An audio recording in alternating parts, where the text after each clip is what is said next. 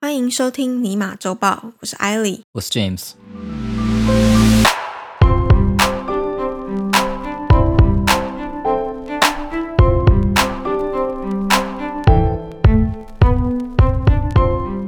你从以前到现在都是 Mac 的使用者吗？嗯，所以你是买算是啦，算是什么意思？就以前你有用过别的？有啊，你会在 Mac 里面装 Windows 吗？不会，不会啊、嗯，好，那最新的 Windows 11对你就没有差了、啊。 你要不要来讲一下新的 Windows 11的新闻？好，我们今天的第一则新闻就是选这个万众瞩目的微软，应该有万众瞩目吧？在国外是，我觉得在台湾酸的比较多。哦，是吗？感觉上台湾好像还没有完全知道 Windows 11在干嘛。哦，对好，那我们先讲这个新闻。如果有想发表意见的听众朋友，就可以留言跟我们说他对于 Windows 11的看法。 OK，这则新闻就是微软在美西时间的六月二十四日正式发表新一代的作业系统 Windows 11。新系统采用全新简洁的界面以及直观的功能操作，增加了 Snap Layout 视窗布局、Snap Groups 视窗群组以及新的桌面等等的界面。帮助用户整理视窗，并且最佳化荧幕空间，以及改善触控荧幕的操作体验。这个是外观上面的设计。嗯，那系统与应用程式方面呢，最大的亮点是将自家原先针对企业用户开发的通讯软体 Microsoft Teams 整合进系统，取代原先内建的 Skype。时代的眼 泪。 Skype 要成为时代的眼泪了，并且将会开放跨城市通讯功能，即使对方尚未下载 Microsoft Teams App，仍然可以透过双向简讯与对方沟通。另一个重点功能则是，用户未来可以在 Windows 系统使用 Android 的应用程式，诶 这是最大的，刚刚讲过我觉得这个 Windows 对，是11最让重国要。外的网友都高潮的一个重点吧。嗯，我觉得在台湾应该也很有用。嗯那用户呢，可以在 Microsoft Store 取得 Android App，再借由微软与亚马逊的伙伴关系，直接从 Amazon App Store 下载 Android App，并且在 Windows 11装置上面使用。Windows 11预计从今年底开始。呃，昨天有一个最新的消息是暗示说，他们这个上架日期可能会是在十月二十啊。十月二十啊，，对，为什么有什么意义吗？我不知道，他就说强烈的 hint，强烈的暗示，有可能会是这个日期。嗯，那它会搭载在最新款的 PC 上架。那 Windows 10装置的使用者，如果符合条件的话，可以直接免费升级。如果符合条件的话，对，它好像有一这些也有硬没有符合条体件上面的限因为制。我的电脑 不行。 然后还有就是你的 Apple Mac 好像也不行。新的系统已经不能够安装在 Mac 上面了，嗯因为其实有蛮多我自己没有啦，但是我知道有蛮多用 Mac 的还是会去下载一个 Windows 的系统嘛，很就是多人啊会双系统。哦，真的吗？对啊，很多人双开啊，因为做作业、写功课、打字等等可能用 Mac，嗯然后玩游戏什么的用 Windows 吧。哦，因为有一些游戏它其实不支援，对不对？对啊，我在猜是这样子，但是因为 Apple 最近换了 M1 嘛，那个系列他们自产的嗯 CPU，、所以我看就不可能，它已经完全就跟 Windows 切割了。对他其实有直接说，因为他没有办法登上任何的 Apple Mac 电脑，嗯就算你这个电脑是用原来的 Intel 的处理器，哦也连不 in- 行， OK 就是不管它是哪一个处理器都不行。嗯，当然，未来有没有可能他去更改这样的设定？那我我不知觉得道不可 能。对不是，我是觉得 Mac 本来就是一个蛮封闭的生态系啊。我记得他那时候 M1 刚出来，他就是打定主意，就是不让大家装 Windows 在上面了。哦对，我是不知道这件事情啊。对，一般来说啦，如果你是比如说 coder、programmer，你有可能会双开哦试试 OK，看这样子。对，嗯看 run 不同的 environment 啦。但嗯，现在就不行了，就现在分就道扬是镳了。你对如果加入了 Apple，你就要终身是 Apple。 终身吗？ 信贾博士教的，不是因为你要再换到 Windows，你几乎是全部都要换的、Apple 的好处就是你手机啊，然后电脑、家用的设备、哎全部都就有一个生态系嘛。对，就是这个生态系的概念，对啊，那现在很明显就是这两个生态系不会融合了。对，会越来越困难，我在猜。但是它和 Google 的生态系越来越接近了，他根本就想要吃下 Google 的生态系吧？对我觉得这次的更新，我个人觉得不错，因为感觉上是为了打移动族群的市场而来的，嗯就是平板电脑了。有没有可能到手机我不知道，但是平板是绝对的，因为它 UI 新增的一些内容，其实原本 Windows 10就有了。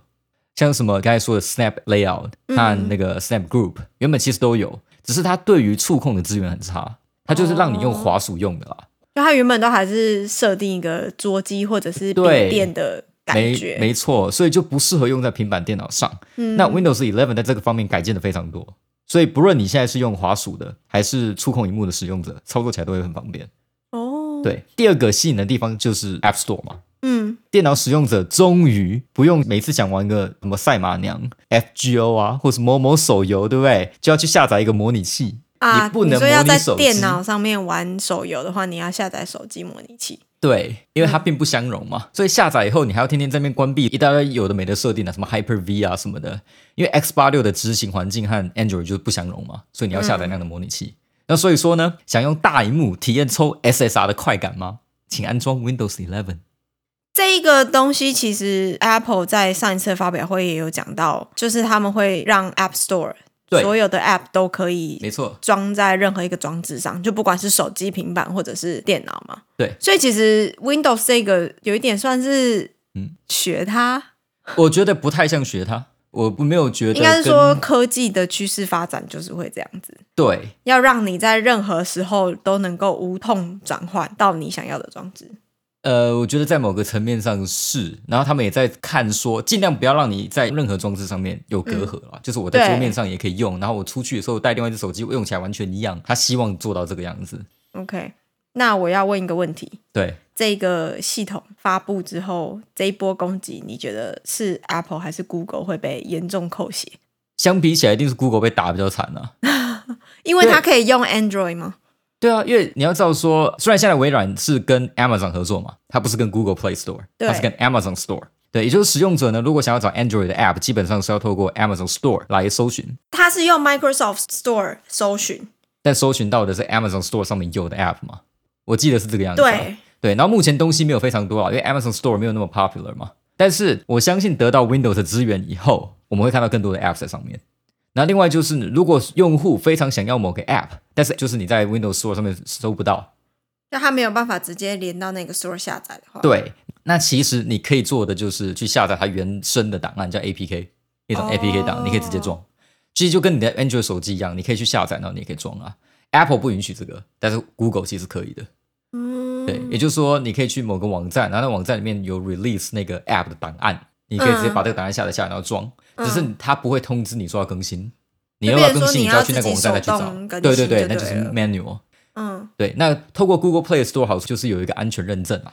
啊，的感觉就可以减少你下载到那个病毒的可能。 malware 的哎，对对对可能性。对，对。那话说回来，就是这感觉上扁的就是 Google 嘛，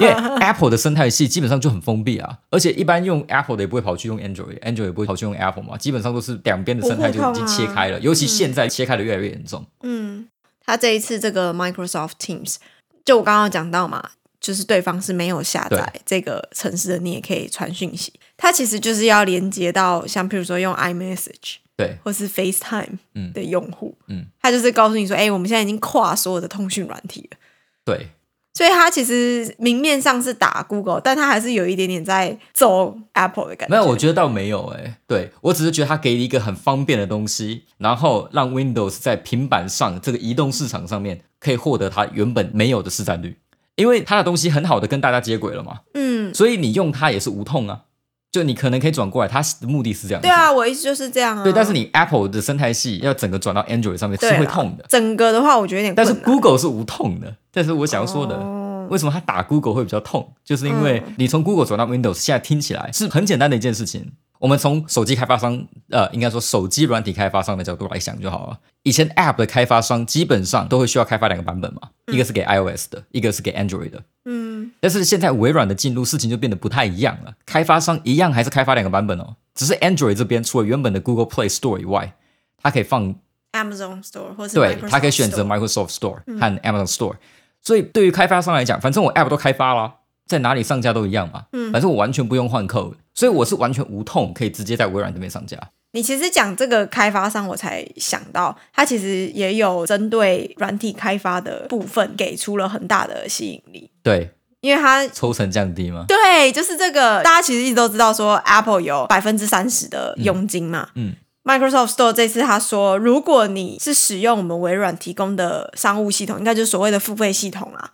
微软它就是抽百分之十五，还是很低啊。但是如果你是在这个 App 里面使用自己的支付方式，你的支付系统不是透过微软，那它不会跟你抽任何的佣金。嗯嗯，这一点其实就是那个时候 Apple 跟 Spotify 在打的。闹很不愉快的原因嘛，还有 Netflix 啊、嗯，就应该说跟所有大型的需要付费购买的娱乐对我城市我觉得大家，尤其台湾的人，可能对微软的印象都还是它很就大啊、旧时代啊，然后笨重啊，不是很容易变，不是很会革新创新的一个企业。但是其实 Nadella 上任之后，对很多事情都不太一样啊了。我不知道你知不知道 Windows Phone，就那个没有人用的嘛， 黑砖头啊，到现在就就变成黑砖头了，因为都已经不支援了嘛。嗯那时候是 Bowman 是 CEO 的时候，Bowman 要的是我不要用现有的 Google，我也不要现有的那个 Apple，、我嗯要自己做一个 Windows。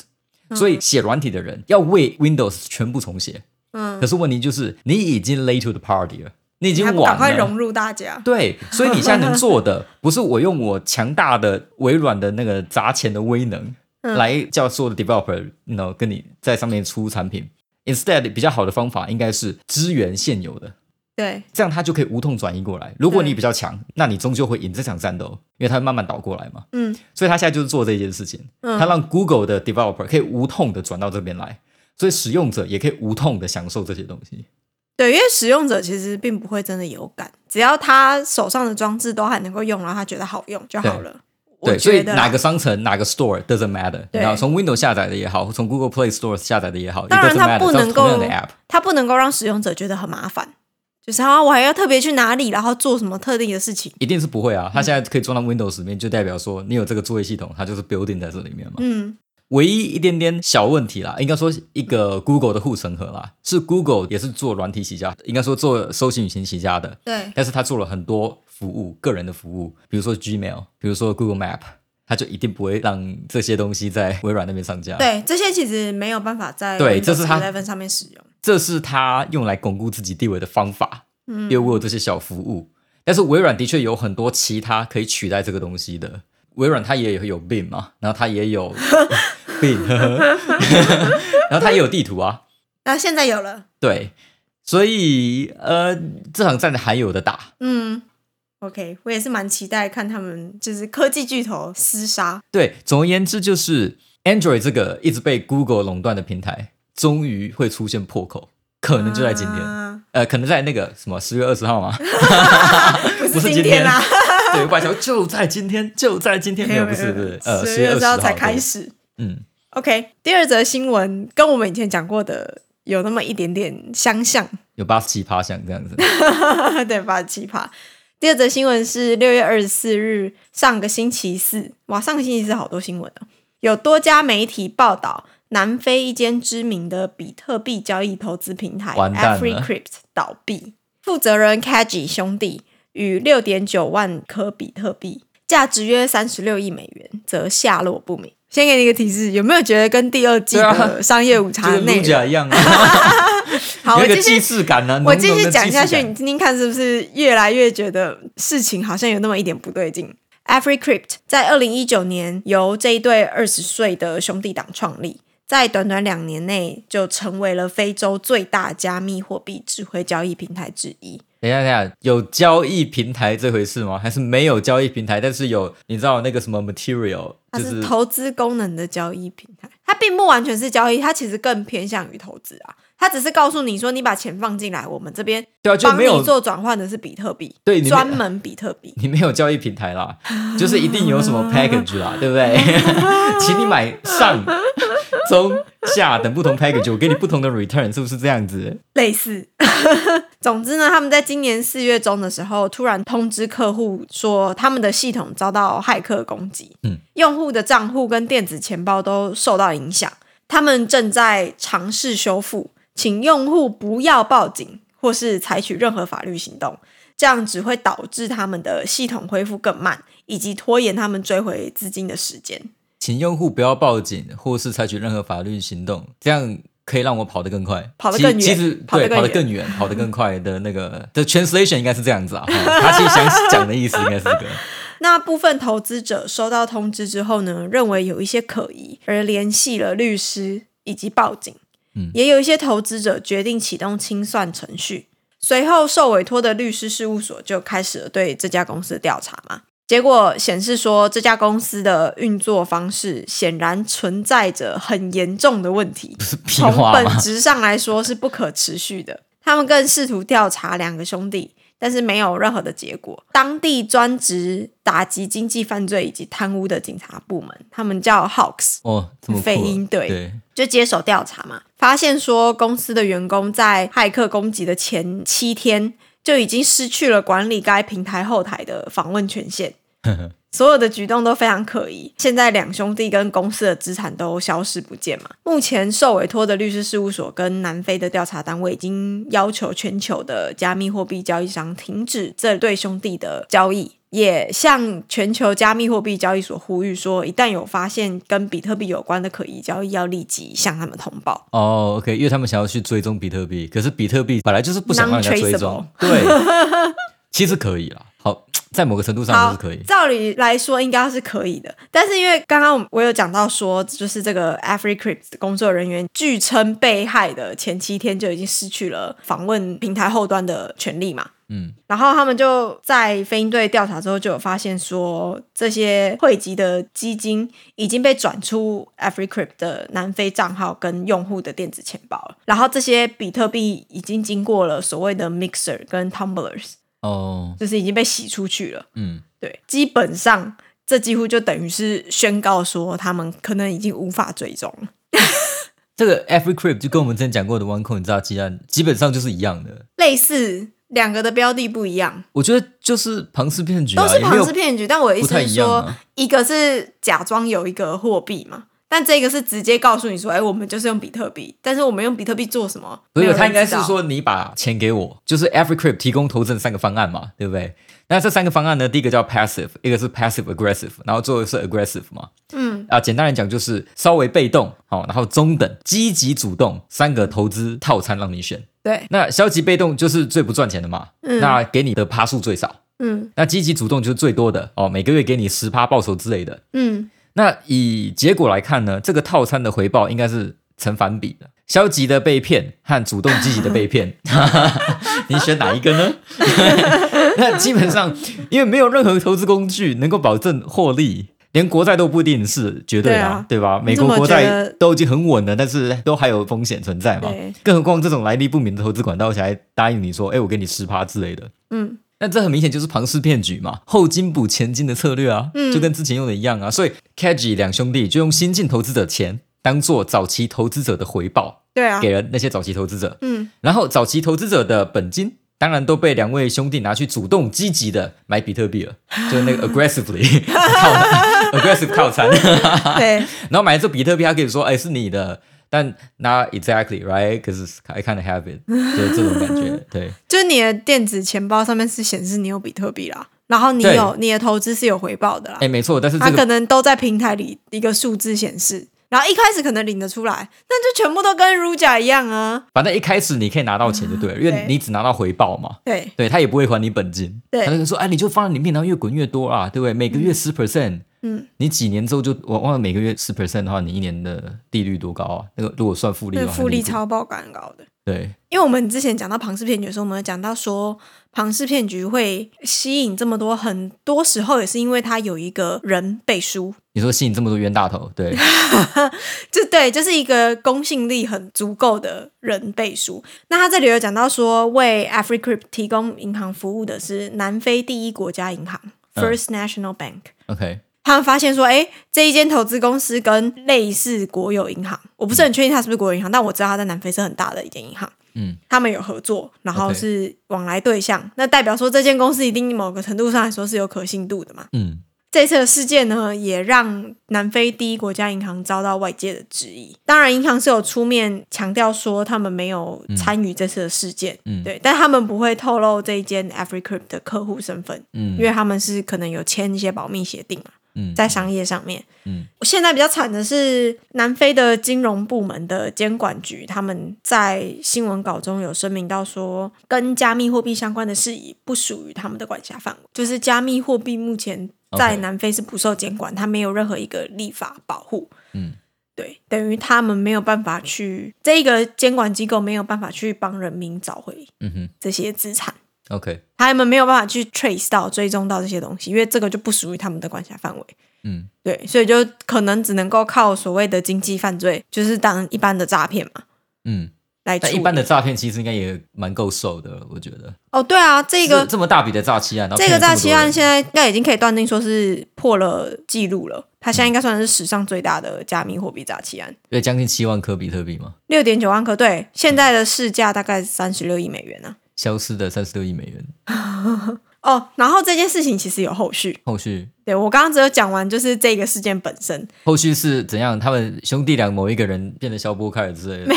没有吗？没有没有没有，还没有那么后面的后续。哦就是在这个新闻爆出来的隔天，六月二十五号，这一对兄弟的代表律师其实有出面来辟谣，号称是辟谣，就是有来就是接受访问啦。他们接受的是 BBC 的访谈，这个律师就否认他们带着 Bitcoin 潜逃了，然后说是骇客的攻击让他们失去资产，就是很一口咬定说他们没有诈骗用户的钱，这些钱是被骇客偷走这样子。你 确定？